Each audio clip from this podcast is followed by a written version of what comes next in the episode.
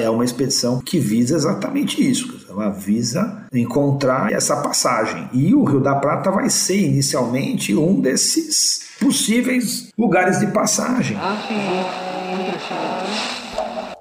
Você está ouvindo o História FM.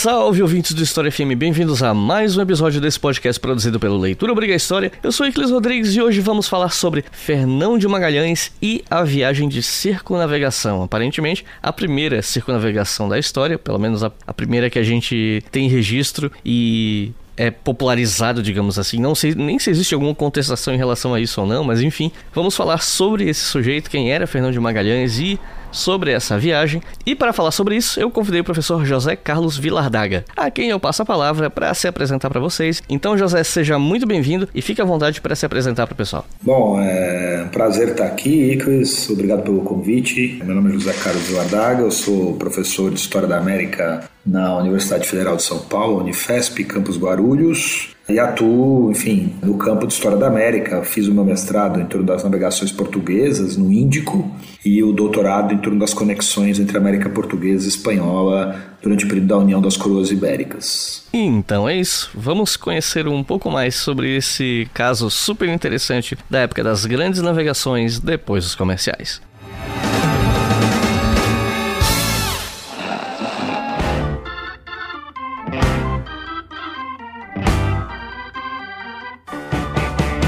Gente, vocês sabem que vários projetos de YouTube, podcast e afins que estão por aí precisam do apoio do público para sobreviver, né? E no História FM não é diferente. E tem duas maneiras de ajudar. Uma delas é o Pix para quem quer ajudar uma vez só e não pode ajudar mensalmente. Para colaborar desse jeito, é só enviar qualquer valor pela chave Pix leituraobrigahistoria@gmail.com.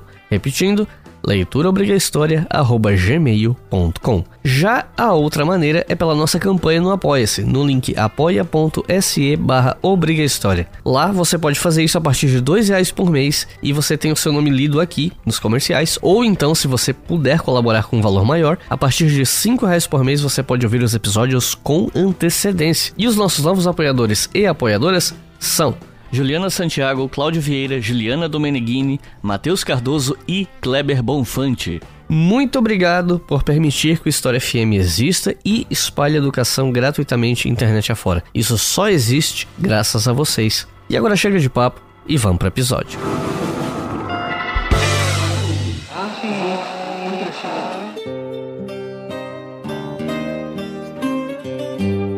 Eu queria começar esse episódio pela forma como eu normalmente começo esses episódios que focam em algum sujeito, né? Mesmo que o episódio não seja só sobre a vida da pessoa em questão, como é o caso desse episódio, né? Que a gente não vai falar só da vida do Magalhães, mas enfim. Eu quero começar pelo básico, que é o que, que a gente sabe sobre a juventude do Fernão de Magalhães, local de nascimento, família, etc. Bom, é, como todos esses personagens, né, famosos, inclusive desse período moderno, tem todos eles pairam dúvidas, né? Sobre todos pairam dúvidas é, exatas sobre lugar de nascimento, situação social, né? Então há muita disputa depois produzida em torno desses personagens, né, para ah, nasceu em tal cidade, nasceu em tal vila, né? Um pouco também porque isso é, traz prestígio, né, para as diversas localidades e como os documentos são muito às vezes vagos, né, imprecisos, então acaba se tendo muita dúvida, né? Então, o que se acredita é que Fernando Magalhães nasceu na região de Trás-os-Montes, né? Prevaleceu durante muito tempo e ainda em parte prevalece a ideia de que ele nasceu na vila de Sabrosa, mas há muitos questionamentos. Ele, na verdade, já não era da cidade do Porto propriamente dita, porque ele, ele, num documento ele se apresenta como vecino, né, vizinho da cidade do Porto. Então tem aí alguns questionamentos né, em torno dele, assim, em torno desse lugar de nascimento. Mas provável norte de Portugal, na região de Trás-os-Montes. De uma família que a princípio se entende como uma família nobre com poucos recursos. Por que com poucos recursos? pelo próprio fato de ele ter ido ou partido para o Oriente, né? Ele é era o filho mais velho, né, de quatro irmãos e, portanto, primogênito a quem recaía aí o privilégio de administrar o morgadio, a propriedade da família, etc. Então, o fato de ele partir, né, ter partido para o Oriente, de alguma maneira traz essa dúvida, né, sobre, digamos, os, os recursos, né, dessa família que a princípio tem aí algum estatuto de nobreza, porque o Fernando de Magalhães, ele já muito novo, acho que com 9 ou 10 anos, foi ser pajem né, na corte do Dom João II com a, a mulher, com a Dona Leonor. Então ali ele é, é, vai já viver ou vai participar de uma vida de uma vida cortesã, né? O que obviamente denota aí algum grau de fidalguia, né? Se essa palavra, né, muito comum para apresentar ou qualificar essa nobreza baixa, por exemplo, do mundo português. Né? E Magalhães ele teria viajado para as Índias antes da viagem que deixou ele famoso, né? Eu queria te perguntar o que, que a gente sabe sobre essas viagens. É, ele vai muito também cedo, né? Quer dizer, tão cedo não, né? Ele tinha acho que 25 anos já, pouco mais de 20 anos, quando ele se teria se oferecido como voluntário para embarcar para o Oriente. E ele embarca junto com o seu irmão e com um personagem que depois vai ser muito importante na história dele, né, que é Francisco Serrão. Ele embarca para o Oriente na armada que leva Dom Francisco de Almeida, que vai ser o primeiro vice-rei da Índia, né? O que é importante é, é o espaço do Índico, né, desse Oriente, acessado pelos portugueses em 1498, né, portanto sete anos antes. Ele já ganha um estatuto político muito importante, né, no Império Português. Então sete anos depois, Portugal já cria um vice-reino, né? E atribui esse vice-reino a um personagem de alta, da alta nobreza portuguesa, que é Dom Francisco de Almeida. Então, o Fernando de Magalhães já embarca né, para o Oriente nesse contexto, 1600, 1505, e aí ele vai, a princípio, então, há muitas brechas nessa biografia dele, né? Mas se acredita que ele tenha participado ali de eventos muito importantes na consolidação desse estado da Índia, né? Então, o grande cerco de Dio, né? A conquista de Cananor, a conquista de Malacca, né? Então, esse atual, ter atuado em Hormuz, em, Ma, em, em, Sumatra, né? inclusive onde ele teria adquirido o Henrique, né? que é um escravizado malaio que vai acompanhar Fernando Magalhães até a sua morte, né? já no contexto da circunnavegação. Você estava comentando, né? Para alguns, o primeiro, a primeira pessoa a fazer a circunnavegação teria sido exatamente o Henrique, né? Porque o Henrique ele é trazido por Fernando Magalhães quando ele volta para Portugal e depois ele se engaja na circunnavegação, né, na viagem no Magalhães e vai chegar às Filipinas, de onde ele teria partido. Né? Então tem, uma, tem aí uma, uma indicação interessante né? Quanto a um personagem que teria efetivamente, em termos concretos, né, espacialmente falando, realizado essa viagem. Bom, de qualquer maneira, no Oriente ele vai estar tá aí então envolvido nesses grandes episódios. Né? Existe também aí indícios de que ele teria salvado a vida do Francisco Serrão, com quem ele foi em viagem. Esse Francisco Serrão depois vai ser feitor né, nas Ilhas Molucas, sujeito que vai ter um papel muito importante, vai se casar com uma Malaya, vai ter um filho mestiço, né, e vai aí ser um importante agente comercial e político do Império Português nesse lugar, e com quem o, o Fernando de Magalhães trocou cartas durante anos. Né? Boa parte do projeto do Fernando de Magalhães teria se inspirado nas cartas que ele trocava com o, o Francisco Serrão. Então, ele teria salvado Francisco Serrão num episódio que é visto como um certo episódio heróico. E depois dessa atuação, ele vai atuar um pouco na África Oriental também, na região de Moçambique e tal, e depois na Índia. Aí volta para Portugal, mas ele vai imediatamente se engajar na conquista de Azamor, no Marrocos, né? Então ele volta ali a atuar nesse espaço já mais tradicional, inclusive, né, de atuação portuguesa na região do Marrocos, no norte da África e, e da, da conquista da importante praça marroquina de Azamor, onde ele teria, inclusive, se ferido, né, na perna esquerda. Então se dizia que ele era coxo, né, e mancava da perna esquerda, porque ele teria se ferido exatamente nessa batalha de Azamor. Então ele tem aí um largo histórico, né, e um sujeito que conhece muito bem os domínios portugueses, porque ele vai atuar na África Oriental, vai atuar no Índico, ou no espaço do Índico como um todo, da Índia à Malásia, e depois o norte da África em torno do Marrocos. Né? Então, sujeito com profundas habilidades náuticas né? e com habilidades é, militares. Né? Já ele, cinco anos depois que ele chegou no Oriente, ele já se torna capitão. Né? Então ele tinha ali nítidas, ao que se parece, né? Nítidas habilidades, porque é isso, nesses personagens que depois vão sendo heroicizados com o tempo, né? Vão aí também ter aí algumas distorções biográficas, né? Mas enfim, então tem uma, uma larga atuação ali nesse território. Portanto, quando ele faz o projeto, né? Então, quando ele, organiza esse projeto, ele já mais ou menos sabe que, que mundo é esse do Índico e não conhece o Pacífico, né? Quer dizer, ele não, ele não conhece esse novo caminho, mas o destino ele conhece, né? O destino ele sabe o que ele deve encontrar por lá. Pela emancipação econômica, pela justiça social e ao lado do povo, pelo progresso do Brasil. E como é que foi o tempo dele servindo a coroa portuguesa como um todo, né? Eu tô pensando aqui não só a atuação dele em alto mar, mas ele lutou pela coroa portuguesa em algumas situações e tal, né? Ah, como você já falou um pouco disso, mas se tiver mais o que desenvolver, não sei. Ele é um, digamos assim, ele é um típico homem da constituição desse império português. Então é um pouco o que eu comentei aqui na, na resposta anterior. Ele vai. É um império em formação, mas o império português é o que a gente chama chama de um império talassocrático, né? um império marítimo, efetivamente, e, portanto, organizado a partir desses, desses pontos costeiros né? que funcionam como base de apoio para um domínio que é um domínio marítimo, um domínio que vai se fazer numa luta guerreira incessante, né? especialmente contra os muçulmanos, né? as redes comerciais dos mouros, né? que já dominavam esse espaço do Índico quando os portugueses chegam. Então é um lugar de alta conflitividade, né? E eu acho que o Fernando Magalhães vai participar desse momento chave. Ele vai atuar junto com o Alfonso de Albuquerque, né? Que é o, digamos assim, o, grande nome, né? Da estruturação do Império Português no Oriente, né? Então ele vai atuar junto com o Alfonso de Albuquerque, vai participar dos planejamentos que o Alfonso de Albuquerque vai fazer para a conquista de Goa, né?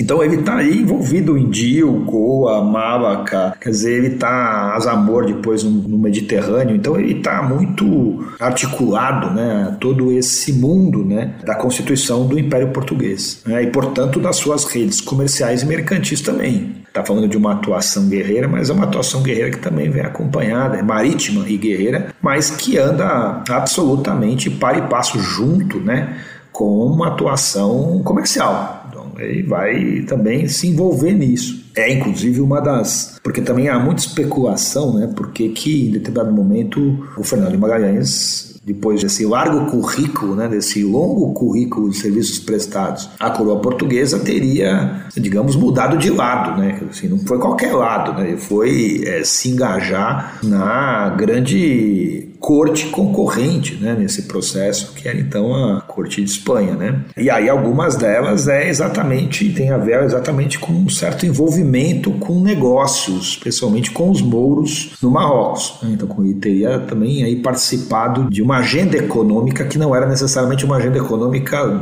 da monarquia, mas sim uma agenda própria, né? o que fortalecia ou mantinha fortalecidas as redes comerciais mouras, né? o que não interessava a coroa. Então então tem aí também uma atuação dele nesse campo, né? Quer dizer, é um homem também com um olhar, né, para esse negócio, né, para esse mundo mercantil. E as outras especulações em torno da mudança dele, né, de ares, digamos assim, ibéricos, né, é, também tem a ver com o que seria uma falta de reconhecimento, né? Então ele se entendia um sujeito com uma folha de serviços bastante ampla e que deveria merecer reconhecimentos, né? Tanto em termos de de titulações como uh, algum tipo de retorno, né, de tensas e estipêndios e, e auxílios, né, regulares dados pela monarquia a quem cumpria serviços. E ele não teria sido satisfeito a demanda junto à corte do Dom Manuel. Né? Alguns dizem, inclusive, que Dom Manuel e ele tinham chegaram a ter uma inimizade quase pessoal, né? direta, com episódios, porque é isso, né? essa coisa da imagem dos personagens, né? depois que vai se construindo, né? a memória que vai se construindo em torno do Fernando de Magalhães. Então você tem uma memória dele que é construída ainda no século XVI e comecinho do XVII com os cronistas né, portugueses portugueses, né? Fernão de Castanheda, João de Barros, Gaspar Correia, né? E aí você já vai um pouco construir né? ou julgar esse personagem, né? Que vai claramente ser entendido como um traidor, né? Pela por esses cronistas portugueses. O Gaspar Correia, ele chega a contar que Dom Manuel teria se recusado a dar a mão para o Fernão de Magalhães beijá-la, né? Num,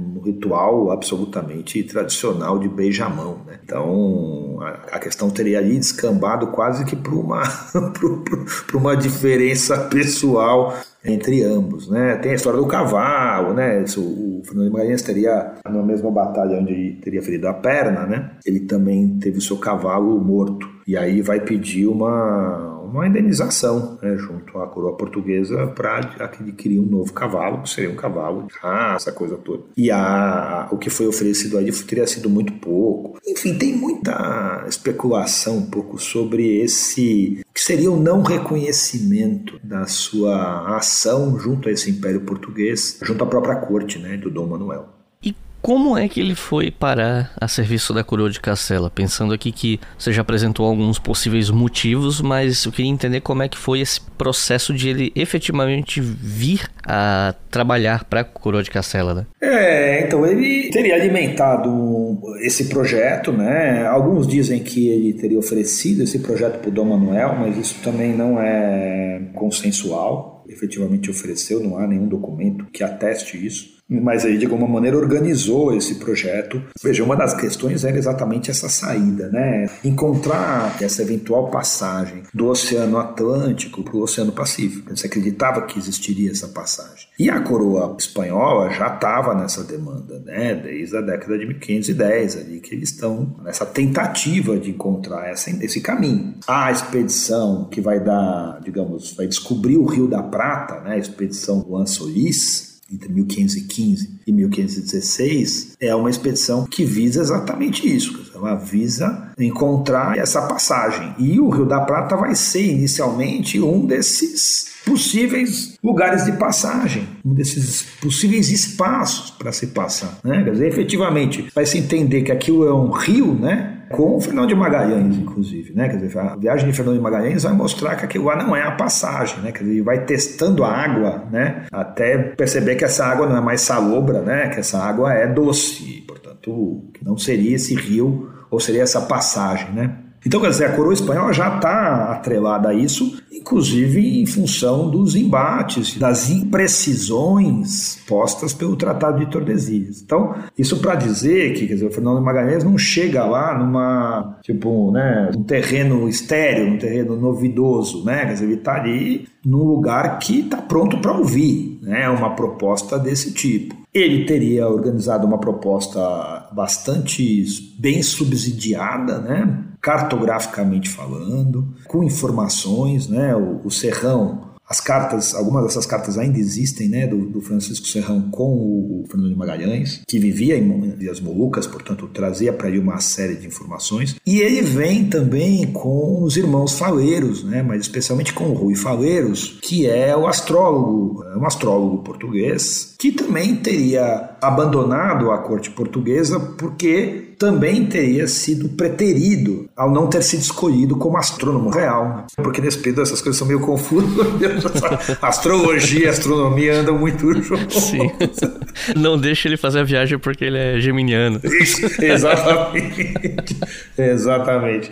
Então ele, ele, o Rui Faleiros teria também, né, quer dizer, mobilizado aí a sua ciência para legitimar a viagem, a demanda, né? Então ele chega em Sevilha, né, primeiro, e aí em Sevilha ele também vai se articular fortemente, ele vai ser acolhido por um português que havia sido aliado da família de Bragança, né? Os Bragança, uma parte dos Bragança tinha migrado para a Espanha ainda no tempo de Dom João I, né? No contexto dos conflitos de Dom João II, a afirmação do poder régio teria colocado em confronto os avis com a família Bragança, né? E, e muitos teriam se refugiado em Castela, fugindo da perseguição de Dom João II em Portugal. Então esse Duarte Barbosa, que vai viver ali em, em Duarte não, desculpa, Diego Barbosa, tá? O Diego Barbosa que vai viver ali, que vivia em Sevilha e que tinha um, importante cargo ali é, junto à casa de contratação, né, cuidando aí de, da estalagem real, enfim, tinha ali uma função burocrática importante. Então ele vai se ligar a esse português, vai casar com a filha dele, inclusive, né,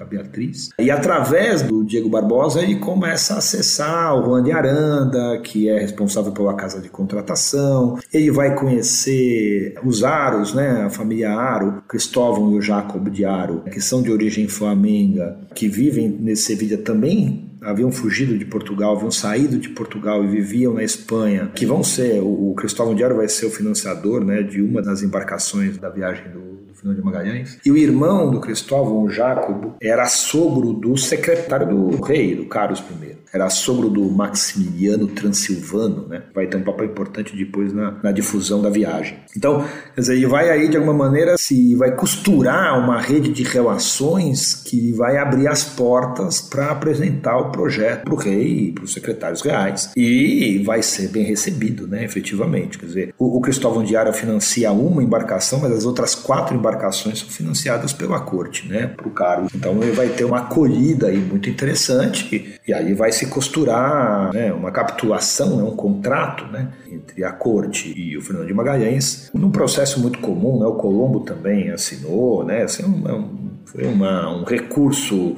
fundamental utilizado pela corte espanhola para os seus empreendimentos marítimos. E aí, aí ele vai ter direito ao quinto, né? eventualmente ser governador das novas áreas descobertas, enfim, tinha uma série de itens ali. Também estão dentro de um padrão, não fogem né? de um certo padrão dessas capitulações, que é o direito do sujeito em troca da descoberta, né? e ele se beneficiar economicamente né? desse processo a partir da cobrança de um quinto dos impostos e tal, se apropriar de um quinto desses impostos, assim como os benefícios títulos nobiliárquicos, né? títulos de nobreza, etc., e postos né? e ofícios de mando nesses novos espaços. É exatamente o que Colombo pediu, por exemplo, né? para o mundo americano. Então, Fernando Magalhães costura isso e aí organiza essa viagem. É interessante né, que parece que nesse encontro do Carlos I, do rei de Espanha, o Carlos, com, que depois vai ser o imperador Carlos V, né? com o Fernando de Magalhães, ele teria encontrado as casas, né? o Bartolomé de las Casas, ali no, um pouco na antessala da realeza, né? do encontro do palácio, em Valladolid.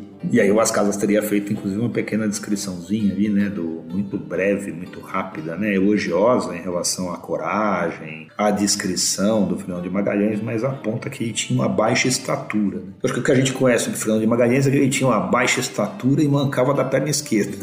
Basicamente, fisicamente é o que a gente conhece do Fernando de Magalhães, mas enfim.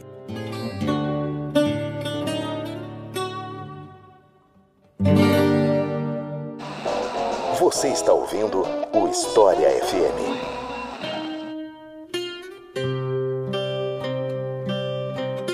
Aqui eu queria fugir um pouquinho da trajetória do Magalhães especificamente para te perguntar sobre as tais especiarias, né? Porque se fala muito sobre como as grandes navegações existiram em grande medida pelo desejo dos europeus de alcançar lugares onde as especiarias eram produzidas, para não precisar se submeter a qualquer demanda do Império Otomano no trajeto por terra, enfim. Só que eu vejo as pessoas falarem especiarias nesse papo assim mais genérico, mais senso comum, mas raramente eu vejo a galera especificando que especiarias são essas e tal, né? Então eu queria te perguntar um pouco mais sobre isso. Que especiarias eram essas? Por que, que elas valiam tanto? Enfim. Bom, é, as famosas especiarias, né? Essas são você sabe que quando o Vasco da Gama chegou, né, na, em Calicut, né, na, na Índia, né, não é ele, né, que desce, né, que desembarca diretamente, claro, né, nunca, nunca é o capitão que desembarca. De modo geral, se manda aí alguém, a bucha de canhão, né, famoso manda o sujeito lá. Então desce um tripulante, né, e ali rola uma coincidência linguística, né, porque se encontra uma pessoa que sabia falar espanhol, se não me engano, ali, para mostrar como essas redes terrestres tinham ali, ou continuavam funcionando, né, firmemente, articulavam espaços tão, tão distantes. E aí um, um, esse sujeito fala assim, vocês são portugueses, né, quando o sujeito explica que eles vieram pelo mar e etc. Portugueses aqui pelo mar tal. O que, que vocês vieram fazer aqui? Aí o sujeito responde, nós viemos atrás de cristãos e especiarias, né, dizer, e é um sujeito comum, né, da embarcação, assim, sujeito da média, baixa hierarquia na tripulação, que mostra como as especiarias não fazem parte só dos desejos, digamos assim, das cortes ou dos grandes mercadores, né? Ela faz parte do universo de valor, né? Do mundo, do, da, da cobiça dos sujeitos comuns. E isso é muito interessante quando você acompanha esses relatos de viagem para o Oriente, não só da viagem do Magalhães, mas todas as viagens, inclusive a primeira inaugural do Vasco da Gama, você vê como os marinheiros embarcados, o pessoal simples ali mesmo, eles próprios fazem negócios, né? Quer dizer, a gente sempre imagina assim que se tratam de grandes negociatas envolvendo trocas amplas de mercadorias, etc, etc. Isso existe, acontece, claro, mas há também um cotidiano ali, né? Cada sujeito leva lá os seus objetinhos para trocar e tal, e a, e a especiaria é fundamental, né? Ela, ela povoa esse imaginário de riqueza. Eu não consigo te precisar valores, né? Mas é, efetivamente você pode colocar sem a menor dúvida, né, ou com alguma tranquilidade, o valor dessas especiarias dentro de uma equivalência com valores monetários é, metálicos, como ouro, prata, né? Que de alguma maneira compõem uma mesma faixa de valores né? Lembremos que essas especiarias, que eu já vou especificar quais são, né, para te responder diretamente, elas servem de moeda, né? Então elas têm equivalências monetárias, elas são dadas em dote, elas são entregues em presentes para dentro do circuito cortesão. Então são mercadorias que têm um valor muito acentuado, né? Então não é à toa que essa possibilidade de se acessar isso anda junto com os interesses religiosos e políticos, né? Então, assim, tá pare, tá junto, né? Tá na mesma chave, na mesma gaveta, né? De preocupações, né? E como o negócio com isso é altamente lucrativo, altamente vantajoso, que é aquilo que você adquire a preços módicos e baixos nesse mundo oriental, dependendo do lugar, e isso é importante porque os portugueses, as, por exemplo, qual é a principal especiaria? A especiaria mais valiosa, né, quando você procura assim, uma espécie de hierarquia entre as especiarias, a mais valiosa é o cravo. Então, quando você acompanha a viagem do Fernando de Magalhães, você vê que o cravo, né, especialmente a partir do relato do Pigafetta, do Antônio Pigafetta, que é um um italiano embarcado na viagem, que vai produzir o principal documento, né? Você vê como o cravo é a todo momento trazido como preocupação central. Né? Encontrar a fonte do cravo, o lugar onde esse cravo é produzido, né? onde... porque o cravo já se conhece, ele circula, você consegue comprar de intermediários. A questão é encontrar a origem, né? quer dizer, o lugar onde aquela mercadoria é produzida. E os portugueses vão fazer isso com cravo, vão fazer isso com a canela, outra importantíssima especiaria, com a noz moscada, sem sombra de dúvida, a segunda especiaria mais valiosa. Tanto a noz moscada, né, a noz propriamente dita, quanto o que era chamada de masses, né, que era a casquinha. A noz moscada tem uma pequena casquinha, e essa casquinha era uma mercadoria, especiaria vendida separadamente também. Uma espécie de película que ficava em torno da noz moscada. O gengibre, a pimenta do reino. Então são, são mercadorias todas elas, a baunilha, todas elas é, fundamentalmente de origem vegetal. E elas podiam ser desde a semente, a folha, a flor, a casca, grande parte delas desidratadas, né, e vendidas, portanto, numa situação de durabilidade maior, né? Então elas compõem, digamos, esse cenário. E qual é a função delas, por exemplo, no mundo europeu? Não só no mundo europeu, mas especialmente no mundo europeu. Elas são itens de luxo, mas só mais tarde, a partir do século XVIII e tal, que elas vão começar a ser mais difundidas, né? Mas até então elas são objetos basicamente de luxo. Então elas têm funções claramente culinárias, né?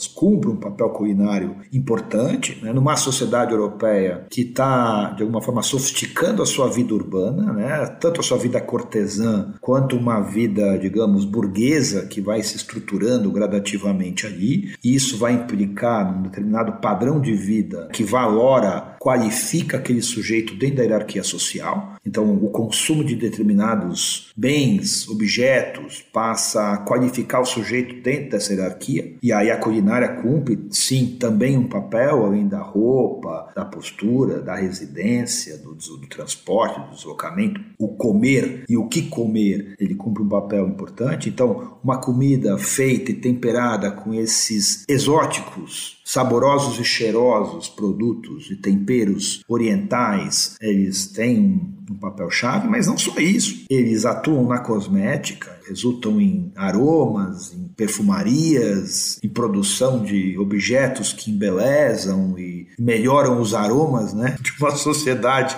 que, digamos, não tinha no bom cheiro uma das suas qualidades, né? Mas também na farmácia, né? Todos eles tinham também papéis importantes, tanto nas crenças afrodisíacas de alguns deles, mas muitos tinham e ainda têm até hoje, né? Funções antissépticas, antifúngicas, antibacterianas, né? É, algumas servem como repelentes. Então, são as especiarias, elas vão aí, de alguma forma, povoar uma dimensão da vida humana muito importante, né? Que é essa de vida da cura, né? Do corpo, da alma, né? Um pouco da alimentação, né? Então ela não é um produto menor, porque é isso mesmo. É, a gente, eu dei aula muito tempo em, em escola, né, para garotada. E aí quando você fala especiarias, eles olham para você com uma cara assim de que é isso, né? Como assim, né? O cravo mobiliza tamanho esforços, né? Quer dizer, faz com que as coroas apostem, organizem expedições armadas num contexto absolutamente difícil, né, onde essas viagens são terríveis, né, para encontrar cravo, né, que hoje você compra um real e cinquenta um pacotinho no supermercado. Então sim, causa esse desconcerto, mas ela se encaixa sim dentro de um consumo cada vez mais ampliado e sofisticado, né, de vida urbana, cortesã, né, que essas cortes elas estão cada vez se sofisticando mais, né? elas estão se centralizando, estão se organizando, estão organizando ali uma estrutura de vida cortesã, as cidades. Então você tem ali uma troca. Agora, tem outro detalhe importante. Os portugueses não vão cuidar, isso é chave para entender o Império Português no Índico. Eles não vão só buscar o cravo para vender na Europa. O que, que eles vão fazer? Eles vão pegar o cravo também para vender na China. Esse negócio das especiarias é o que no Império Português se chamava da política de Oriente para Oriente. Então, muitas dessas mercadorias nem chegavam para a Europa. Os portugueses dominavam e dominaram esse mercado, né, até serem desalojados pelos holandeses. Né? Então, eles vão dominar esse mercado e esse mercado, é uma parte obviamente grande e tal, vem para a Europa, vai, ser, vai participar desses mercados europeus, vai circular por todas as principais cidades e cortes europeias, mas uma parte os portugueses desalojam os mouros e eles passam a controlar essas rotas marítimas. Então eles vão buscar o cravo,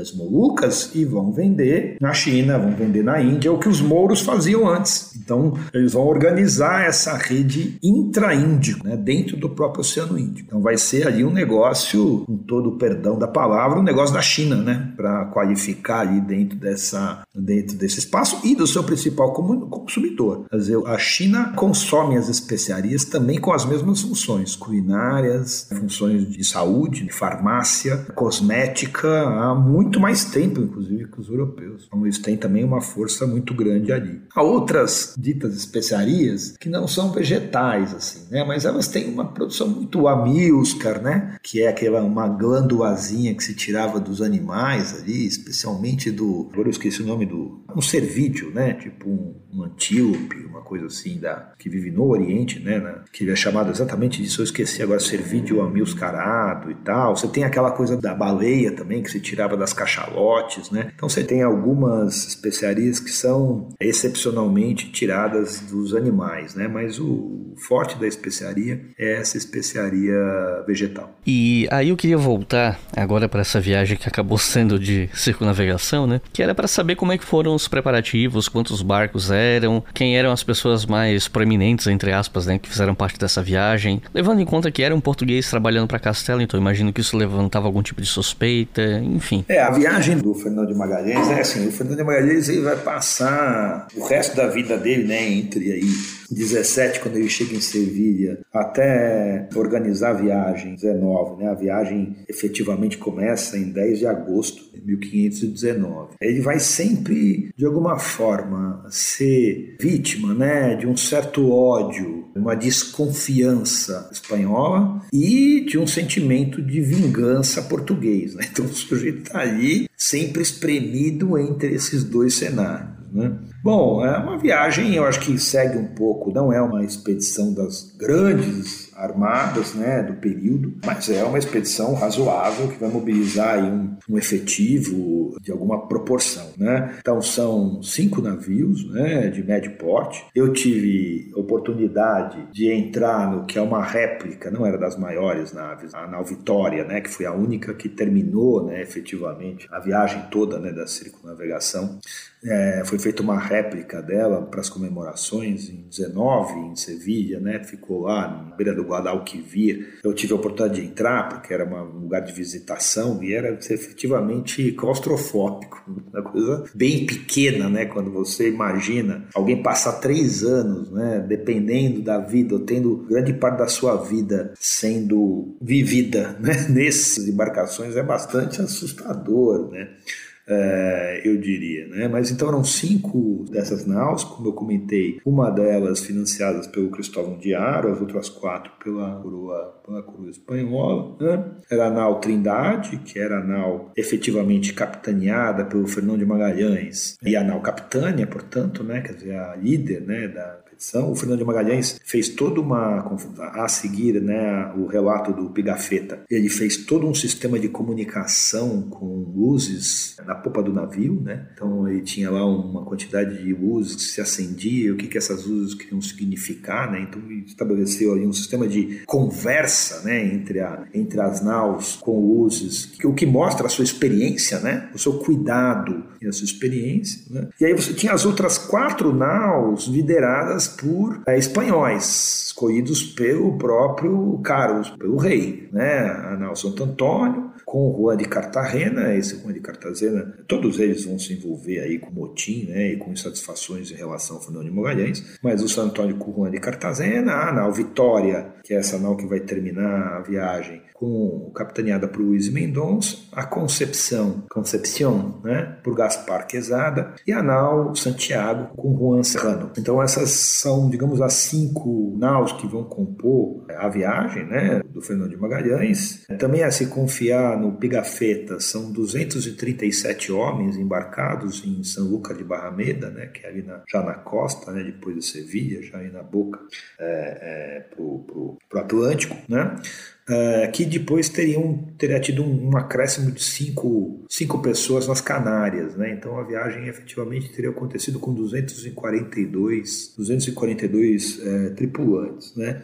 com personagens de diversos lugares, né? Assim, mais de 30, quase 40 portugueses, quase 30 italianos, 10 franceses, dois alemães, quatro ou cinco gregos, se eu não me engano, inglês, tinha um inglês, o malaio, né, que é o Henrique, que era esse escravizado do, do Fernando de Magalhães. Então, uma viagem também composta, o que também não tem nada de extraordinário. Esse mundo do mar, esse mundo da marinharia, e era um mundo que muitas vezes, né, as tripulações eram tripulações que iam e vinham e, e, e cruzavam fronteiras, né? Elas seguiam um pouco atrás de trabalho, um lugar, né, para trabalhar e aplicar e a sua arte, o seu conhecimento, a sua função, o seu ofício. Então é muito comum, era muito comum que essas embarcações contassem com personagens de diversas origens. Né? Então, assim, ah, a viagem do Fernando de Magalhães, uma viagem multinacional, tá? não, não se faz o menor sentido falar em multinacional nesse momento, nenhum sentido. E também não tem nada de extraordinário ter esse rol de pessoas. O que é extraordinário é o fato de o Carlos, em três ocasiões diferentes, demandar a diminuição da quantidade de portugueses, que né, é, é, chama atenção, porque de alguma forma coloca no ar uma certa desconfiança é, em relação à figura do Fernando de Magalhães capitaneando né, a embarcação. É como se o Carlos tivesse, o rei né, espanhol, tivesse tentado se cercar ali de alguma garantia em relação ao Fernando de Magalhães que também não é nada extraordinário a pensar que se ele já tinha saído de Portugal para a Espanha, nada pode assegurar que ele não sai da Espanha para Portugal e assim vai, né? Com maior tranquilidade. Mas enfim, então ele vai ter essa restrição, né? Inclusive, o Rui Faleiros, que era o, astrônomo, né? O astrônomo astrólogo, o astrônomo, ele embarcaria junto, né? Iria na viagem e acaba não indo. Para alguns ele não foi porque se obrigou que ele não fosse, mas pelo que se entende, o Rui Faleiros não foi porque estava doente, simplesmente. Então não foi uma troca, assim, né? Então Rui Faleiros não vai, porque temos que diminuir a quantidade de portugueses, mas a princípio porque ele estava doente. E aí a viagem parte, então, né? Se calcula mais ou menos alguma coisa como 500 toneladas de provisões distribuídas pelas cinco naus, pelas cinco embarcações. A nau mais carregada e maior era San Antônio, e essa nau é uma que inclusive depois vai abandonar a viagem vai voltar, digamos, sorrateiramente para a Espanha com a maior quantidade de comida, né? Inclusive vai deixar o pessoal na mão aí, literalmente, né? Então você tem ali uma alguma coisa como 500 toneladas de provisões, provisões clássicas de embarcação, né? Os biscoitos, o famoso biscoito, né? Que era o principal, né? O principal alimento das expedições, mas também feijão, lentilhas, grão de bico, água, claro, potável, né? Que tinha que ser renovada constantemente, vinho, vinagre, alho, bacon, né? Uma vaca, duas vacas vivas, eu acho, para fornecimento de leite, então você tinha ali também um abastecimento né, dessa nau. E aí também uma série de produtos e mercadorias que vão ser levadas para trocas né, com as populações locais, né, que eles vão encontrando pelo caminho, né, aquelas contas, espelhos, facas, machados, roupas, tecidos, chapéus, sapatos, né, uma série de objetos que vão sempre servir para trocas né, com as populações, as mais diversas populações americanas, africanas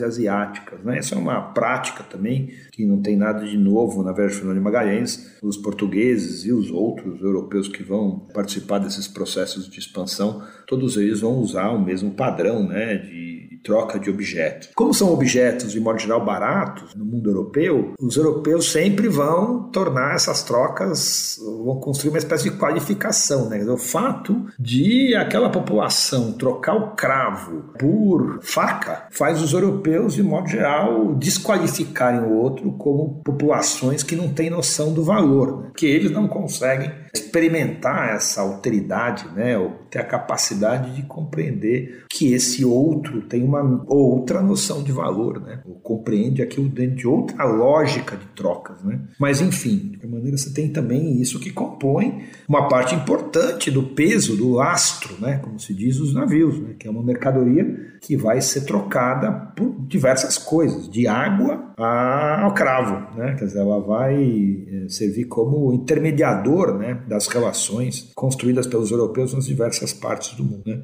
Então a embarcação sai efetivamente de São Lucas no dia 10 de agosto de 1519, para uma viagem que não tinha objetivo de circunnavegação para o globo. Isso é, isso é fundamental, tá? Ela não tem nenhum objetivo de dar a volta ao mundo. O objetivo da viagem é encontrar a passagem, encontrar essa passagem do Oceano Atlântico para o Oceano Índico e chegar às ilhas das especiarias, as Molucas, né? Mas quero chamar então das ilhas das especiarias, que o Magalhães já conhecia no tempo que ele vivia na Ásia.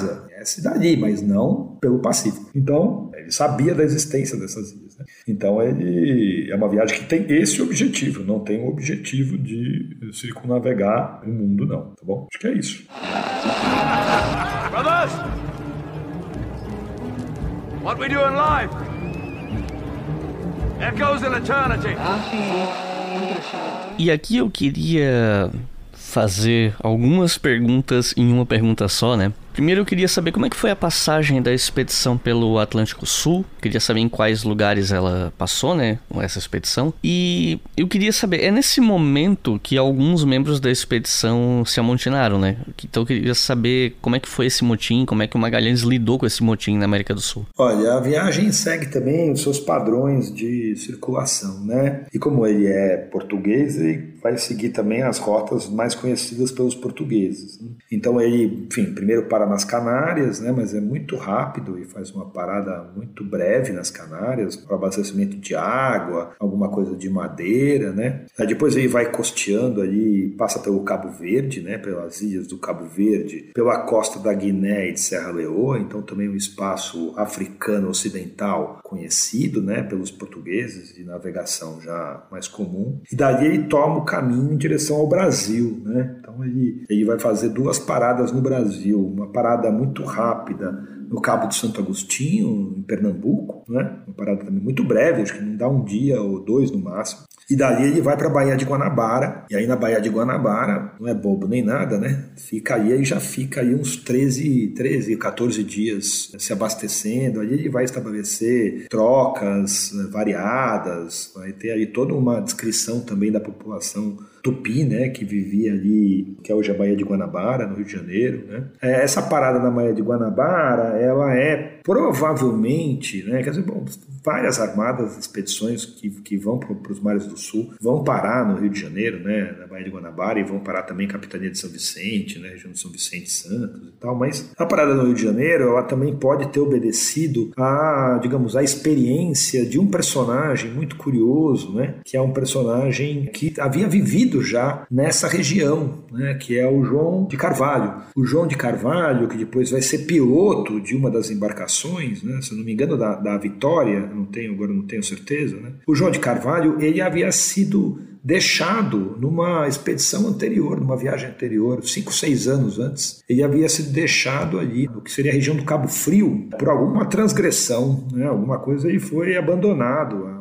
Daí ele teria ido para o Rio de Janeiro. No Rio de Janeiro ele se estabeleceu aí, inclusive com a população indígena, teria tido relações afetivas sexuais com mulheres indígenas, tinha tido filho ali, tem um filho. E aí ele consegue uma carona de volta, agora não lembro, acho que acho que, tá, acho que no, dos sobreviventes da expedição do Solis, porque o Solis foi, o dia Solis foi, foi foi morto, né, com mais 60 outros homens no Rio da Prata, né, e todos esses seus mortos e o, o Solis teria sido devorado, né, teria sido comido aí num ritual antropofágico. É, e alguns dos sobreviventes teriam conseguido voltar à Espanha. Nessa volta, ao passar pelo Rio de Janeiro, o João de Carvalho teria pego uma carona ali e voltado, não para Portugal, acho que é onde a situação dele talvez estivesse complicada, mas aí vai para a Espanha. E aí, quando tem a, a organização, né, a regimentação da tripulação para a viagem do Fernando Magalhães, ele se oferece também, ele também vai. Então, o Carvalho já, já tinha uma experiência né, com esse litoral brasileiro, então ele vem na embarcação, ele é piloto né, de uma das naus, e no Rio de Janeiro, inclusive, ele teria embarcado o filho. Então ele passa do Rio de Janeiro, pega o filho, e o filho que muitos, os cronistas cariocas, né, chamam o primeiro carioca, né?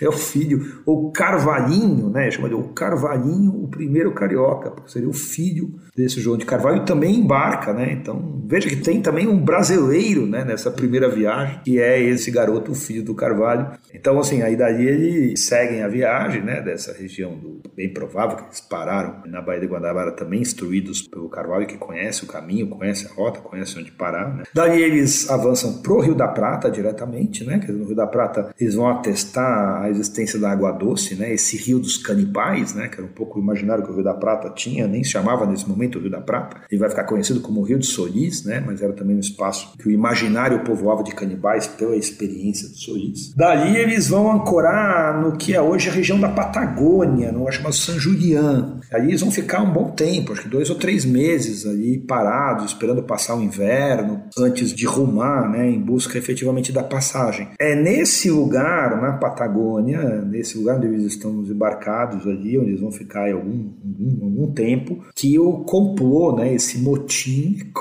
né, contra o Fernando de Magalhães, né, quer dizer, é um, é um motim liderado pelos capitães espanhóis das outras embarcações, com exceção da de Juan Serrano, a Santiago, mas a, tanto a San Antônio, a Vitória e a Concepción, né, os três capitães, né, o Cartagena, o Luiz Mendonça e o Gaspar Quesada, vão liderar esse motim, né, essa tentativa de aprisionamento e deposição do Fernando de Magalhães como tão mor da, da Armada. E o Fernando de Magalhães vai reagir muito prontamente também com o seu grupo de aliados, inclusive os portugueses que estão com ele naquele contexto. E aí, bom, aí você vai ter aí uma punição, né? Quer dizer, o Luiz Mendonça, ele vai ser, digamos, a primeira vítima do contra-ataque, né, do Fernando de Magalhães contra o motim. O Luiz Mendonça vai ser esfaqueado por um mensageiro que o, o Fernando de Magalhães envia para negociar com os amotinados, né, um acordo, tentar costurar alguma coisa. E esse mensageiro esfaqueia o Luiz Mendonça e depois ele consegue, com a ajuda também dos seus aliados, depor a liderança dos amotinados e o, Juan de Cartagena vai ser deixado, né? Vai ser deixado abandonado lá com um padre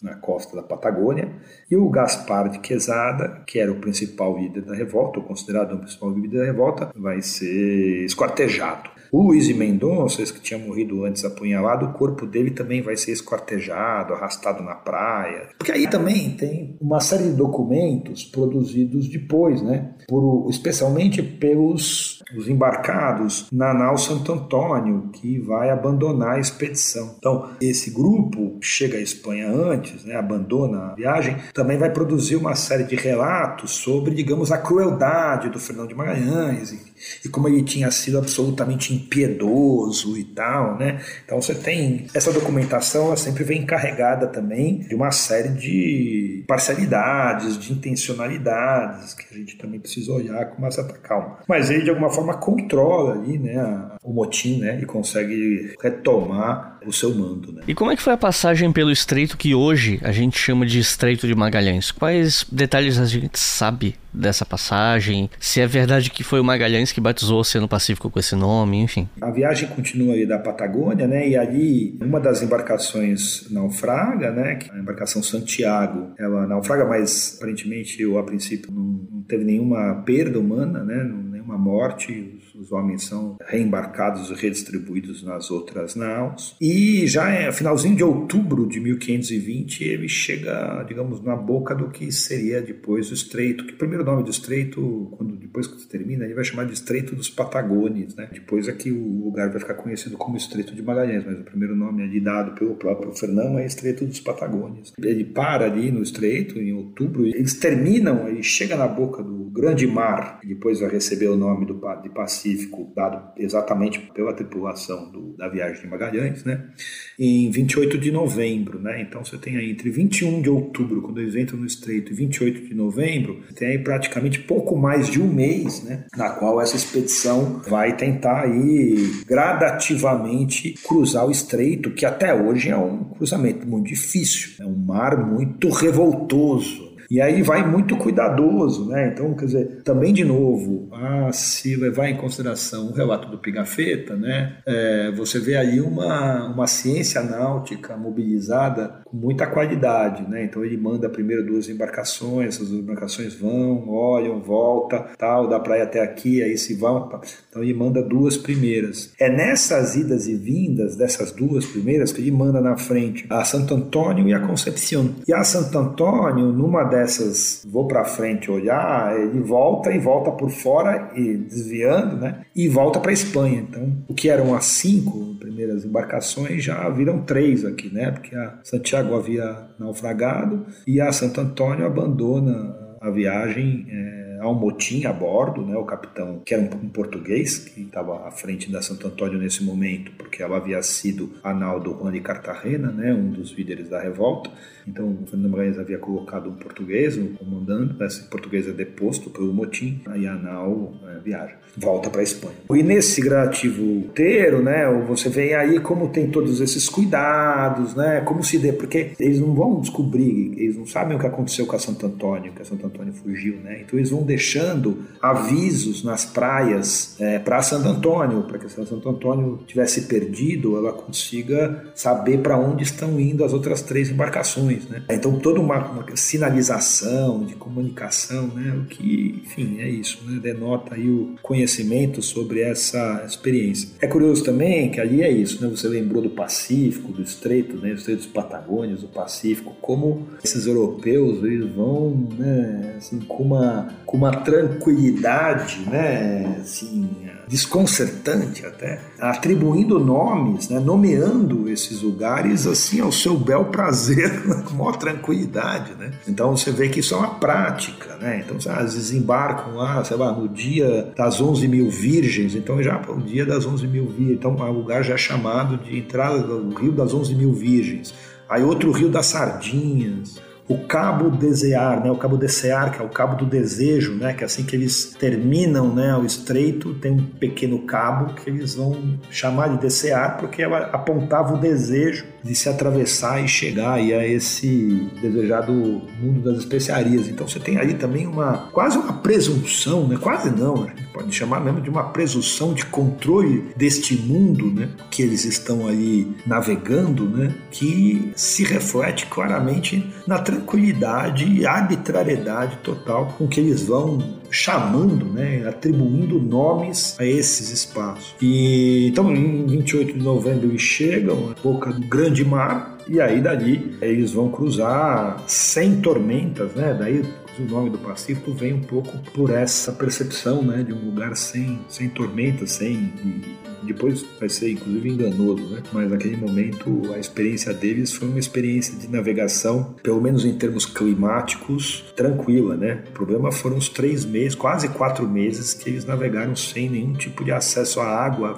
e comida fresca, né? Então esse trecho da viagem é um trecho da viagem que vai resultar em diversas mortes de tripulantes, né? Inclusive dos patagões, né? Porque eles raptaram dois patagões aí do, da Patagônia para levar junto na viagem. E existiam tinham, índios que é o Brasil hoje embarcados, né, também na, na, tripulação. Então eles iam sequestrando gente, né, cada parada que eles faziam. Mas foi então, então até uma viagem aí tem esse período quase quatro meses até eles finalmente chegarem, né, nas ilhas aí do Pacífico, já aí na, perto das Filipinas, né, no arquipélago, no arquipélago das Filipinas. E ali ao longo disso aí muitos vão morrer de fome. Aí os relatos são aqueles também clássicos, o pessoal comendo rato, couro de, de sapatos, o escorbuto, né, matando muita gente, então toda uma, uma situação precária que vai resultar aí também nisso morte de diversos desses personagens, pulantes embarcados. E aí, quando eles chegam no Pacífico, aí eles entram naquele universo das ilhas todas ali, né? E a viagem, eles vão conhecer várias, desde as, as ilhas Tandor, as ilhas Molucas, as efetivas vezes especiarias, até Cebu, Tuan, a própria ilha do Timor, né? Que eles vão ali circular por todo esse espaço de ilha em ilha, né? Desse mundo, desse mundo do Pacífico.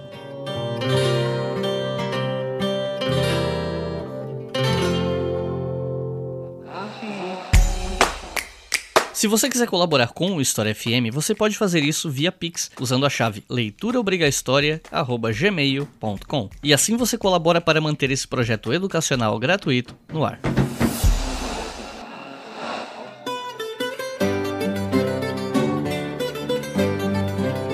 Como é que foram os contatos dessa expedição com os nativos do Oceano Pacífico e como é que isso culminou com a morte do Magalhães?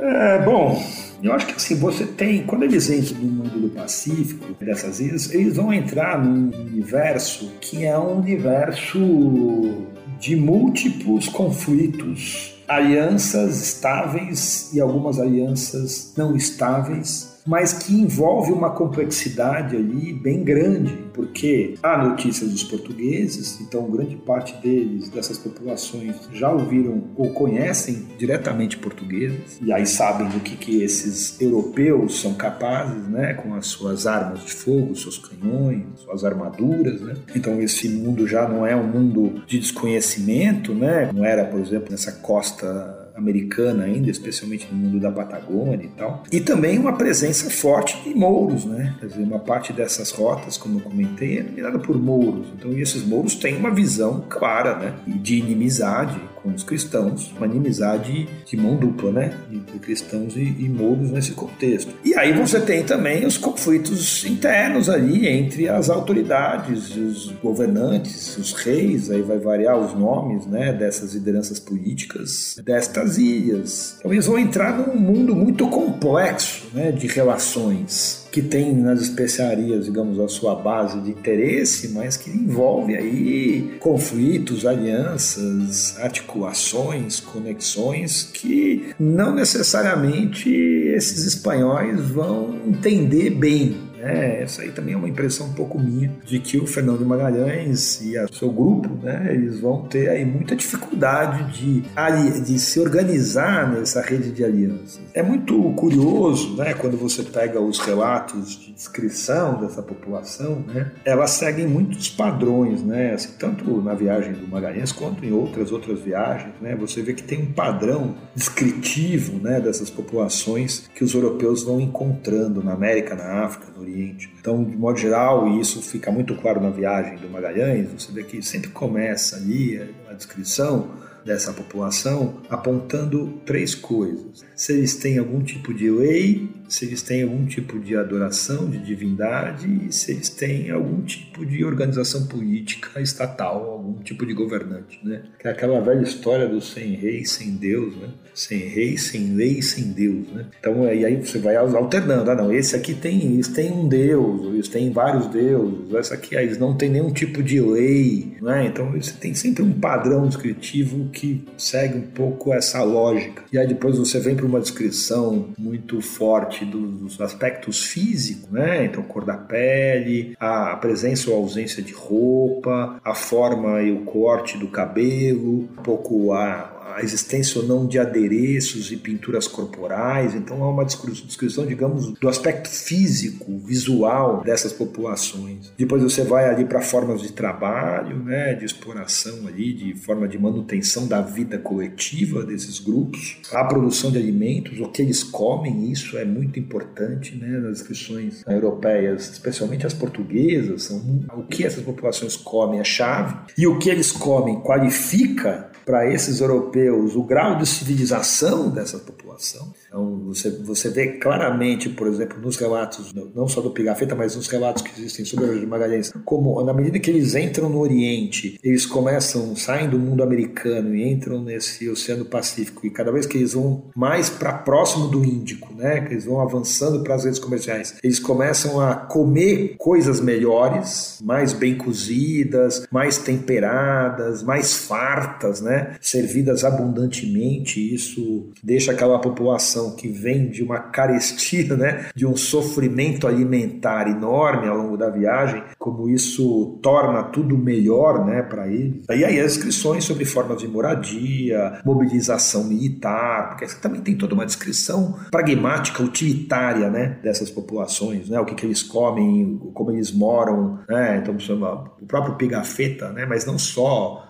você tem várias descrições o Duarte Barbosa, que é um cronista português que fez uma descrição geográfica do Índico, né, como o coco, né, a forma pela qual eles descrevem o coco é incrível, né, eles ficam muito impressionados, né, com a maneira pela qual as populações utilizam o coco, né, da casca do coco, a água do coco, a produção de óleos do coco, a carne do coco, né, a parte interna do coco, como, como é uma planta que vai, enfim, encantar, né, capacidade de alimentação e versatilidade né, dessa planta. Então você tem uma descrição também que segue um pouco essa lógica utilitária. Né? Então você tem ali um olhar para essas populações que vai de alguma forma denotando o tipo de relação que eles vão ter com esses grupos. Então tem governante? Tem. Tem, então, tem governante vamos fazer alianças. Né? Então a busca aí é pela aliança. Alianças, de modo geral, oferecendo o meu apoio contra um inimigo, né? que é uma prática que eles vão também adotar, os europeus, na América, na África, no Oriente. Os padrões são muito parecidos e recorrentes. Então eu ofereço a minha aliança armada como uma forma de conseguir né, é, o apoio desse rei local, dessa comunidade local. Na medida em que os europeus vão se sentindo mais à vontade, o que a aliança vai se fortalecendo, então o próprio Fernão de Magalhães já começa uma cobrança mais sistemática de vassalagem diante do rei de Espanha e de submissão religiosa, né, de aceitar o batismo. Então isso também começa a aparecer, né,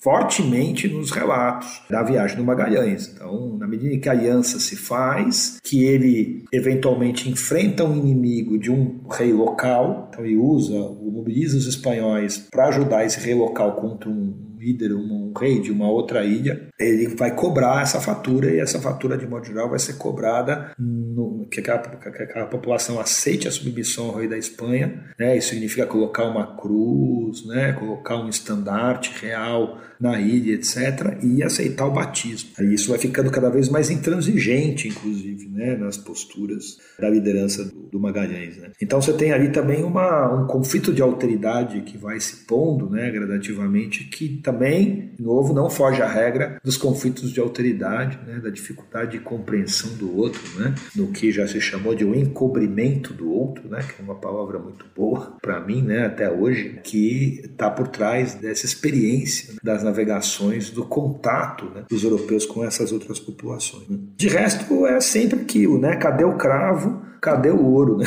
Assim, um pouco essa demanda constante, né? Então, assim, cadê o cravo, cadê a canela, cadê a especiaria, né? Onde ela está? É, e cadê o ouro, né? Então, sempre tem as coisas das notícias do ouro. Então, quando você vê essas inscrições também das populações, você vê como eles ficam muito atentos. Ah, então eles têm um bracelete de ouro, e o rei tem um brinco de ouro, e a bachela, a tigela onde se serve a comida é de ouro, né? Então, é esse olhar muito atento mesmo, né? Para esses sinais de riqueza metálica, né? Que a todo momento mobiliza esses sujeitos. E como é que os sobreviventes dessa batalha onde o Magalhães acabou morrendo e tal, como é que eles decidiram voltar para a Espanha pelo lado oposto do qual eles vieram, assim? Tem algum registro disso? Ah, tá bom, é bom. Eu falei sobre a morte né, do Magalhães. De fato, dentro dessa, desse universo de alianças, oferecer a sua, os seus préstimos para enfrentar inimigos, ele acaba se metendo ali num conflito, né? nas ilhas Cebu, né, precisamente numa ilha, ilha de Mactan, onde ele vai enfrentar um, uma comunidade que era hostil ao seu aliado, né? E nesse conflito ele acabou sendo cercado e morto ali com múltiplas flechas, né? Bom, aí também tem toda essa coisa, a morte desses personagens nas crônicas vira assim uma coisa, né? Tipo a morte do Fernando de Magalhães é quase uma coisa meio Sebastião, né? Todo flechado e tal, né? Tem toda uma construção depois da memória disso que vai, enfim, marcar os olhares que a gente tem sobre o episódio. No caso da morte do Magalhães é muito interessante, porque para as Filipinas também é uma espécie de símbolo da nacionalidade filipina, né? Quer dizer, o Apu-Apu, né? Que seria esse líder, teria vencido o Magalhães, né? Enfrentado o Magalhães e vencido, e se recusou a entregar o corpo, né? Porque depois os, os espanhóis vão buscar os, os outros tripulantes, vão reivindicar o corpo do Magalhães e, o, e eles não vão entregar né, o corpo. É, acabou virando uma espécie de símbolo da nacionalidade, né? Dessa filipina, né? símbolo da, da, nacionalidade filipina, né? Então ele teria morrido ali, inclusive tem até a história de que, porque quando você vê o Pigafetta, o Pigafetta faz referência a um, a um personagem chamado Cristóvão Revasco, Ravasco, acho, ou Revasco, que seria filho legítimo do Magalhães. O Magalhães teve dois filhos com a Beatriz, os dois filhos mortos muito Rodrigo, que é o mais velho, morreu muito novinho, e o segundo, que quando, ela, quando ele viaja, ela tá, tá grávida, né?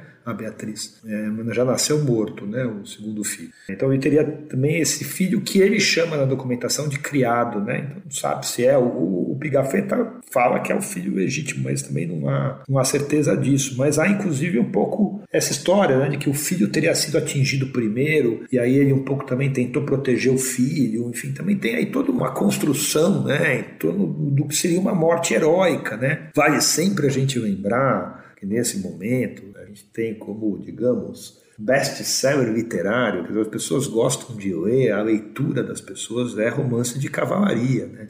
Assim, a principal extração literária são os romances de cavalaria. Os romances de cavalaria vêm marcado, vêm marcados por essas mortes heróicas, essas mortes muito valorosas, né? De modo geral, uma multidão contra um, né? Que mesmo assim resiste bravamente. Então, tem uma construção também da retórica, né? Da época que, enfim, marca os olhares que se tem sobre esse momento. Mas assim, com a morte ali do Magalhães, há todo um um arranjo né, de quem que vai assumir a liderança do resto da armada. Né? Então, inicialmente, há um Duarte Barbosa, né, que é um português que vai partilhar a liderança com Juan Serrano, né, que era o antigo capitão da nau Santiago, né, que havia ficado ao lado do, do Magalhães. Né. Então você tem ali um pouco esse primeiro momento, mas também essa liderança, acho que é o próprio João Serrano ou Duarte Barbosa acabam morrendo numa embaixada com a a população de uma das ilhas ali. A nau Concepción estava tão avariada que ela acabou sendo queimada pela própria tripulação, né? Então, do que eram as cinco naus, uma já tinha naufragado, outra tinha ido embora, a Concepción foi queimada e sobrou só a Trinidad, que era a nau Capitânia e a Vitória, né? São as duas naus. E no final das contas, é um personagem que vai assumir uma liderança importante também, né?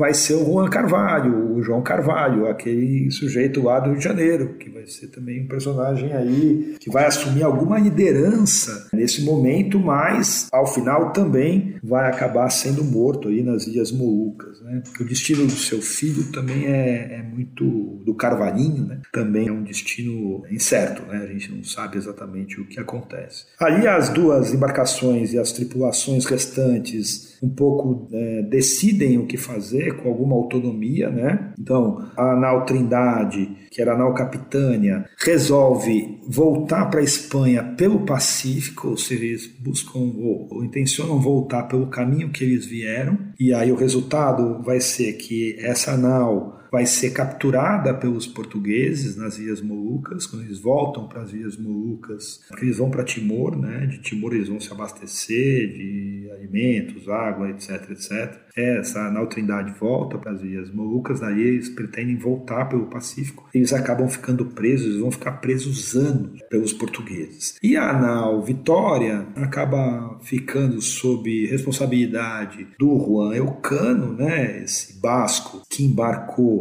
como mestre da nau Concepción. Então ele não é, digamos, a alta hierarquia da embarcação, mas também não é a baixa hierarquia, ele está ali na, na, nos tratos médios. Muito provavelmente ele ficou ao lado dos amotinados contra o Magalhães, mas enfim, deve ter sido perdoado, né? E o Elcano acaba assumindo a liderança da nau Vitória e a ideia deles é voltar pelo caminho do cabo. Então, a ideia é voltar para um caminho que é um caminho mais conhecido, né? Caminho já mais digamos, trilhado, que é pelo Cabo da Boa Esperança ali, né? Por baixo aí do Oceano Índico, Oceano Atlântico, abaixo da África ali, né? Pelo sul. Então a ideia deles é navegar sempre na parte sul para fugir de encontrar qualquer tipo de embarcação portuguesa, porque de fato, nesse momento o Oceano Índico é um mar português quase, né? Assim, em termos de controle marítimo, é praticamente um mar português. Então, se eles encontrassem ali uma embarcação portuguesa, o destino deles seria ou a prisão ou o naufrágio, né? Então, eles acabam fazendo essa viagem pelo sul e terminam aí, depois de cruzar o Cabo da Boa Esperança, chegam em Cabo Verde, em Cabo Verde eles vão ser quase presos, né? Por uma troca ali, uma fofoca interna ali, né,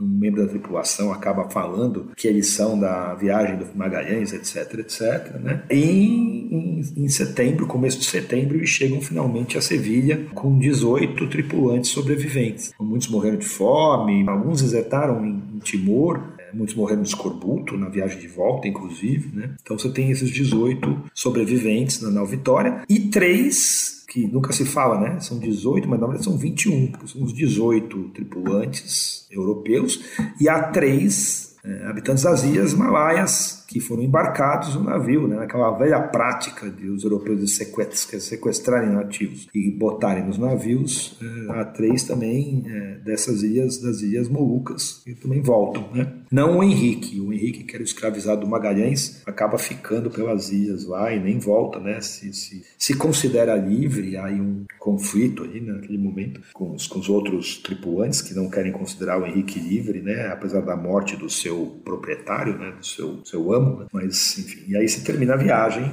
todos em petição de miséria, né? famintos, e sem cargas, né? Porque ao longo da, da viagem eles foram se livrando da carga, né? Então, assim, inclusive com poucas riquezas materiais trazidas dessa longa expedição que durou praticamente três anos. Né?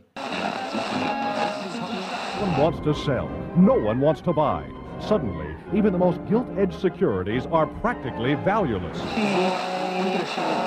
E qual foi o impacto dessa viagem na Europa na época? Eu tô perguntando isso porque eu fico pensando que pra gente, né, olhando hoje, isso é visto como um grande feito, né, uma circunnavegação naquela época, mas levando em consideração que eles não trouxeram praticamente não, nada, né, como você acabou de falar, e levando em conta que essa rota que o Magalhães acabou ajudando a descobrir era uma rota comercialmente muito difícil, muito financeiramente inviável, acabou que talvez essa viagem não tenha valido a pena em termos financeiros, né? Então, eu queria te perguntar como é que ela foi vista na época, se ela teve algum grande impacto e como é que ficou o comércio das especiarias na época, se, se, os, se Castela conseguiu a predominância que queria ou, ou se isso ficou mais na mão dos portugueses, enfim. Bom, acho que aqui tem várias dimensões né, para responder a isso. Assim. Acho que, em termos imediatos, a repercussão é muito pequena. Né? Caso você vê, esses sujeitos chegam à Espanha e praticamente não são não há nenhum tipo de comemoração, festejo, absolutamente nada disso, né? Eles vão ser recebidos na corte, né? Inclusive em momentos diferentes, né? O Elcano, por exemplo, vai sem o pigafetta, né? Que é muito interessante, assim, inclusive, né? Mas eles vão ser recebidos na corte e tal, mas não há nenhum tipo de grande é, comemoração do feito. Agora, o que é interessante é que aquele Maximiano Transilvano, que era o secretário do Carlos I, né? Ele vai ouvir os relatos e ele vai espalhar cartas, ele vai enviar cartas narrando a viagem. Né? Então você vai ter uma repercussão epistolar, digamos, uma repercussão documental aí dos anos imediatos viagem, que essa sim vai trazer aí algumas novidades assim, sobre concepção geopolítica, sobre concepção de mundo, né? sobre a glória dos feitos né? dos espanhóis, enfim, então você tem todo uma, digamos assim, um, um repique disso em função, sobretudo, dessa, desta lógica comunicativa e de uma percepção geográfica do mundo. Né? Assim, efetivamente, a viagem do Magalhães ela põe um ponto final, digamos assim, por exemplo, com a dimensão continental da América. Né? Quer dizer, a ideia de que a América é efetivamente um continente cerrado, né? não é um, um aglomerado de ilhas, etc., tem na viagem do Magalhães um papel importante né? nessa construção, sob o ponto de vista de uma ciência europeia, né? do ponto de vista de um olhar sobre o mundo ancorado nessa lógica científica geográfica europeia. Né? Aí você tem uma repercussão importante. Né? Efetivamente aquilo que já se disse, né? Quer dizer, a América vai cumprir um papel importante também nessa espécie de noção, né? Dessa escala global que efetivamente a viagem do Magalhães permite, né? Quer dizer, a viagem do Magalhães junta o Oriente com o Ocidente, então ela articula as duas, os dois grandes movimentos, né, de expansão marítima tocadas desde o século XV, né? Então, ela junta essas, esses dois movimentos num único movimento. Então, ela efetivamente dá a escala global né, dessa, desse mundo. Né? Ela permite que esse mundo seja pensado como global, também do ponto de vista de quem está preocupado com isso. Naquele momento, é uma certa, um certo olhar europeu, né? uma modernidade europeia que está se organizando ali. Né? Então, você tem ali uma outra concepção de mundo, né, que aos poucos vai se gestando e que a viagem do Magalhães cumpre efetivamente um papel grande. Agora, para os personagens ali, quer dizer, imediato, né, quer dizer, o Elcano ainda teve alguma coisa, né, o Elcano ganhou um brasão, né, brasão nobiliárquico, ganhou um estipêndio ali, ganhou uma certa, um certo direito a receber um dinheiro anual, né, mas o Pigafetta, por exemplo, nem vai receber nada, né, vai ficar circulando por diversas cortes atrás de algum tipo de benefício em função da sua viagem. Então ela traz impactos, assim, digamos, para os personagens ali, imediatos, muito pequenas. Né? Agora, em termos de repercussão, não diria intelectual, também eu acho, de uma gesta também de um humanismo europeu, né? que eu acho que vai ter um papel importante. Né? Quer dizer, lembremos que esse mundo moderno, né? essa modernidade europeia, né? ela tem, digamos, como uma das suas bases fundamentais essa noção do movimento. Né? Então, essa coisa assim, quer dizer, de uma maneira esse mundo articulado, conectado e organizado a partir de rotas e redes de circulação configuram uma dimensão muito importante desse, desse mundo moderno. E essa circulação e essa conexão, ela vai ter nos seus lugares de passagem, né, tanto o Cabo da Boa Esperança quanto o Estreito de Magalhães, dois lugares geográficos fundamentais para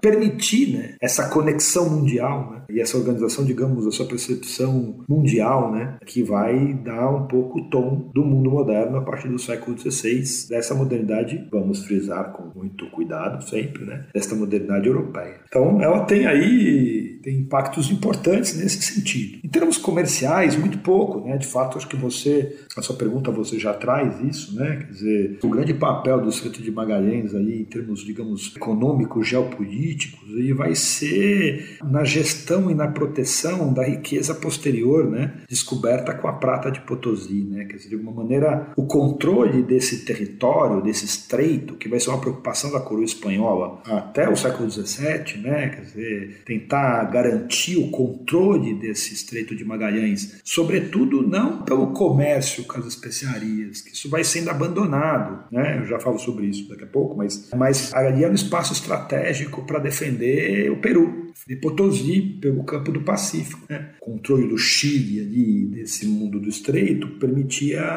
construir ali uma retaguarda protetora né, da prata potosina. Então aí o lugar vai ter um papel importante nesse sentido até o século XVII, né? No século final do século XVI, sobretudo, porque o Drake, né? O Francis Drake, enfim, famoso corsário inglês que vai atacar ali a região, vai cruzar o Cabo também, vai cruzar o Estreito, né? Vai assediar a região do Chile, etc. Vai colocar na mesa a ameaça efetiva que a ausência de controle sobre esse espaço poderia resultar ou poderia significar. E depois Cavendish, né? Enfim, os diversos agentes corsários aí que vão atuar nesse contexto já aí para o final do século XVI, começo do século XVII, né?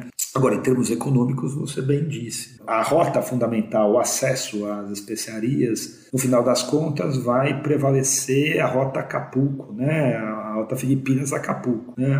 O, o galeão de Manilha, né? Quer dizer assim, essa rota que ligava ao México e do México você cruzava por terra e fazia isso circular depois, né, pelas rotas atlânticas. Então, o custoso, né, o caminho do estreito vai sendo gradativamente abandonado. E mesmo o controle, né, sobre as Ilhas Molucas, por exemplo, também, né, porque assim inicialmente a viagem do Magalhães vai resultar na necessidade de se é, repactuar ou se rever o Tratado de Tordesilhas, né? Porque a gente sempre olha o Tratado de Tordesilhas passando no Atlântico, mas ele passa no Pacífico também, né? Porque a gente esquece, né? Que a Terra é redonda, aliás, tem, mais, tem muita gente esquecendo isso nos últimos anos, mas enfim, então, de que ela também passa ali, né? A gente, com o nosso olhar atlântico sobre a história, né? A gente acaba só vendo essa linha, mas ela né, implica também nessa passagem por esse espaço e as Molucas estão ali, né? Estão exatamente um pouco nesse lugar impreciso, né? Por onde passa um tratado absolutamente impreciso que é o Tratado de Tordesilhas. Então se abre imediatamente uma nova rodada de negociações em torno do tratado, onde ela passa, onde ela deixa de passar. Inclusive o Carlos, o rei espanhol, manda uma nova expedição na qual vai o Elcano, né? Inclusive o Elcano vai nessa segunda expedição e vai morrer lá, né? Essa segunda viagem aí feita para a região, né? uma segunda travessia. E exatamente para tentar dirimir essas dúvidas, essas ilhas Molucas estão afinal do lado espanhol ou estão do lado português? Para o Magalhães, elas estavam no lado espanhol, então um pouco essa informação que se chega, né? E os espanhóis vão batalhar um pouco para que elas estejam, mas enfim, a viagem é, como você mesmo de novo lembrou, né? Ela é tão custosa, tão difícil, né? O próprio Magalhães morreu, depois o Elcano, que no final das contas o Carlos aceita uma indenização, né? Tipo, o Carlos vende praticamente as Molucas para os portugueses. Assim, ah, não, você me dá X, 350 milhões, eu, eu não lembro a quantia exata aqui, mas no final das contas a, o rei espanhol aceita uma, um dinheiro lá, um indenização e abre mão das Ilhas Molucas, que acabam ficando sob hegemonia sob controle dos portugueses até o começo do século XVII, né, quando os holandeses vão efetivamente desalojar os portugueses desses principais vão controlar Malaca, né, Hormuz, enfim, eles vão controlar os principais pontos né, de comércio português nesse Índico, né, os holandeses, na primeira metade do século XVII. Né. Mas, enfim. Bom, agora, em termos mais gerais, né, até hoje Magalhães, né, você estava vendo aqui até Magalhães é nome de cratera lunar, cratera, cratera marciana, né, nome de sonda né, espacial. Então, Magalhães também, ele em si virou, o nome dele se associou, em termos de repercussões, assim, digamos, para o mundo contemporâneo e virou uma espécie de sinônimo né, de, dessa ousadia, desse lugar de descoberta, né, dessa viagem, digamos, de uma descoberta de novos mundos.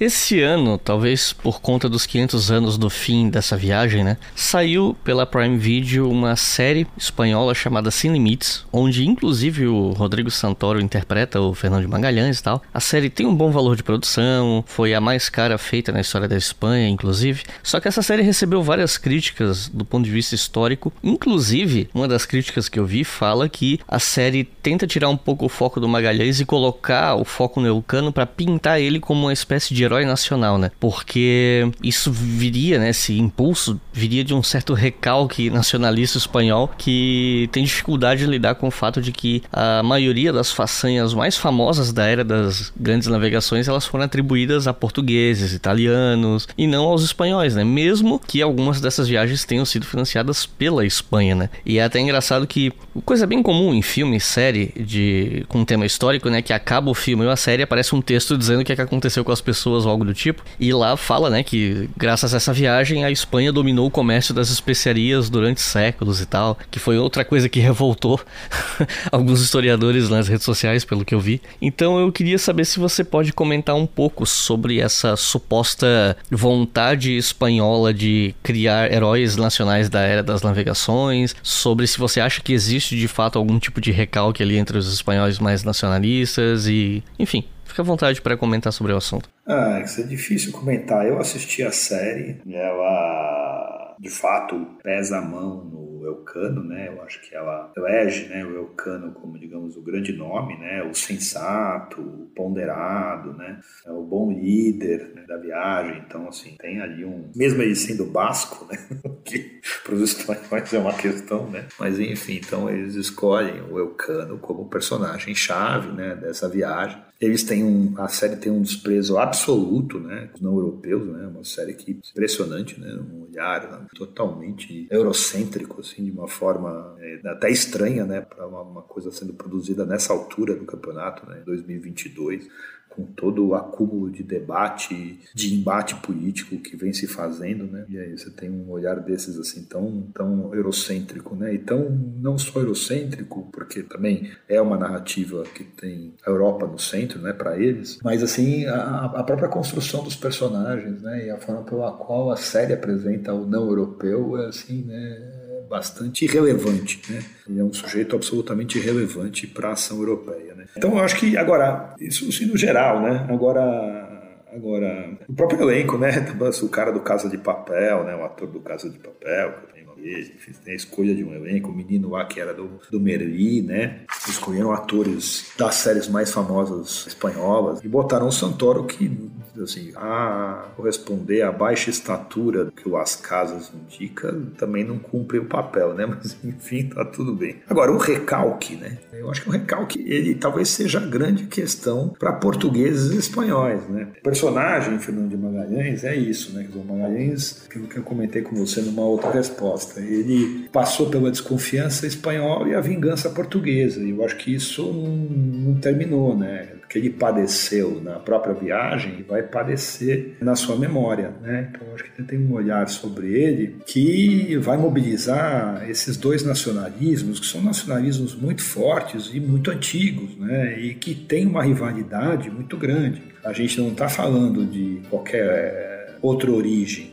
O Magalhães tem origem portuguesa navegando a serviço da coroa espanhola. Isso é, é péssimo para os dois. do ponto de vista do pensamento nacionalista, né, é péssimo para os dois. Né? Então, para a Espanha, é um personagem incômodo, né? Um personagem incômodo e para Portugal também. Eu acho que isso vai se refletir na forma pela qual se olha para ele. Né? Eu nunca percebi assim, né, esse tipo de recalque né, sobre a origem dos grandes navegadores espanhóis, né, eles não serem espanhóis, as grandes expedições. Eu nunca tinha visto nada disso, assim, mas é, o fato de ele ser um português traz é, algum tipo de, de, de incômodo na hora de se comemorar, por exemplo, a viagem do Magalhães, que tem sido comemorada em Portugal, eu acho que até mais do que em Espanha. Né? uh, ao longo dos anos. Menos a quantidade de congressos que eu tenho visto uh, e simpósios e congressos sobre a viagem de Magalhães, eu tenho visto muito mais em Portugal do que em Espanha. Né? Espanha se produziu alguma coisa de material bibliográfico né, maior. Então eu acho que a questão é quando a gente projeta, faz projeções nacionalistas num tempo onde isso não cabe com tanta com tanta perfeição, né? Quer dizer, no momento de pensar esse mundo com a lente nacionalista, olhar para o século XVI e projetar ali o que são rivalidades nacionalistas que, enfim, atravessaram o 17, 18, 19, 20 e atravessam o 21, não faz muito sentido, né? pouco complicado de a gente jogar isso naquele tempo. Mas ele é um personagem que está entre esses dois mundos, né? Então ele, de alguma forma, possibilita, né? Ou abre, dá brecha né? para que esses, esses recalques, eu gosto dessa palavra, que você usou, esses recalques nacionalistas aí apareçam e extravasem no personagem, né? Mas enfim, é, acho que eu, é isso que eu acho que eu posso falar sobre, sobre, o, sobre a figura. Né?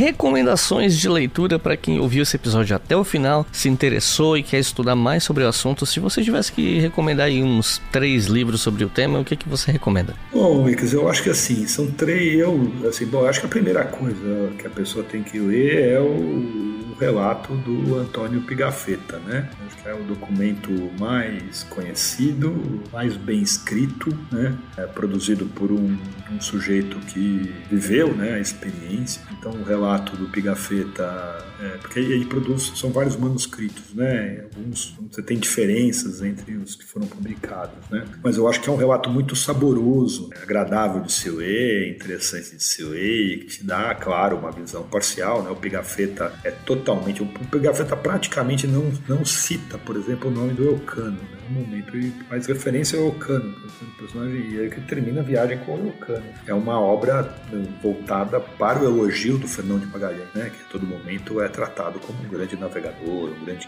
guerreiro, muito sensato, né? um herói clássico, né? um herói grego-romano clássico. Então, eu acho que o Pigafetta, a história da circunnavegação, é uma obra-chave, né?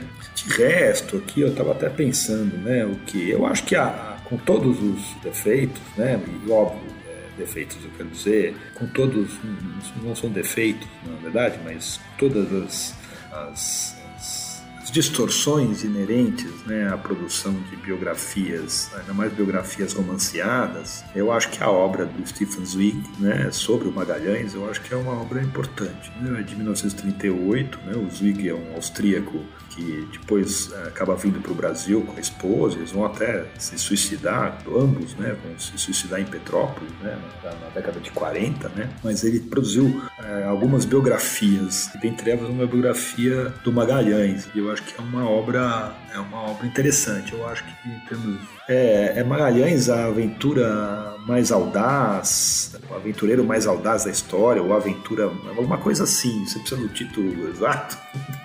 Assim, até fica de aviso pro pessoal que tá ouvindo, eu vou colocar aqui os nomes dos autores e dos livros no post desse episódio lá no nosso site historiafm.com, vocês vão encontrar tudo lá. Perfeito, então tá bom, é, mas é, é porque ele tem a edição espanhola, tem edição portuguesa, foi traduzido. Mas é alguma coisa assim, Magalhães, tem Magalhães no título. Eu pergunto o título porque tem uns ouvintes que tem preguiça de entrar no site e depois ficam reclamando, né? Mas não custa avisar que tem tudo lá, é só tirar 30 segundos para ir no Google que vocês é, encontram. No Google, eu, eu, posso fazer isso aqui também agora, mas é E aí eu não sei porque tem tanta coisa, né?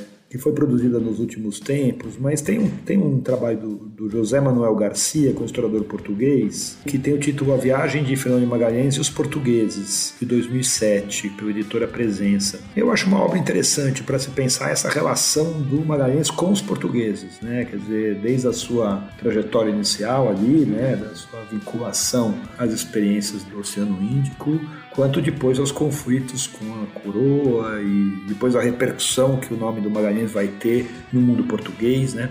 Então acho que talvez seja uma obra, uma obra interessante para quem quer também aprofundar um pouco pensar nessa memória do Magalhães, por exemplo, sob o ponto de vista português. Acho que esse é o princípio que, que me vem aqui, as três são esses. Então é isso, gente. José, tem alguma consideração final? Não, não. Eu, quero, eu agradeço aí, espero que tenha sido minimamente elucidativo e fico aí à disposição para qualquer coisa. Agradeço. E sempre aí também reitero os elogios aí à, à iniciativa né, do, do, podcast de vocês, que é fundamental aí também para a gente difundir, divulgar com qualidade né, a, a história. Muito obrigado pelo elogio e muito obrigado também a vocês que estão ouvindo, que ouviram esse episódio até o final. Lembrando vocês que os livros citados aqui no finalzinho pelo José estão no post desse episódio no nosso site historiafm.com e se vocês quiserem ajudar esse podcast a continuar existindo, vocês podem fazer isso pelo apoia-se, apoia.se barra. Com dois reais por mês vocês financiam todos os podcasts da casa e com cinco reais por mês vocês podem ouvir os episódios com antecedência. Então é isso, muito obrigado e até a próxima.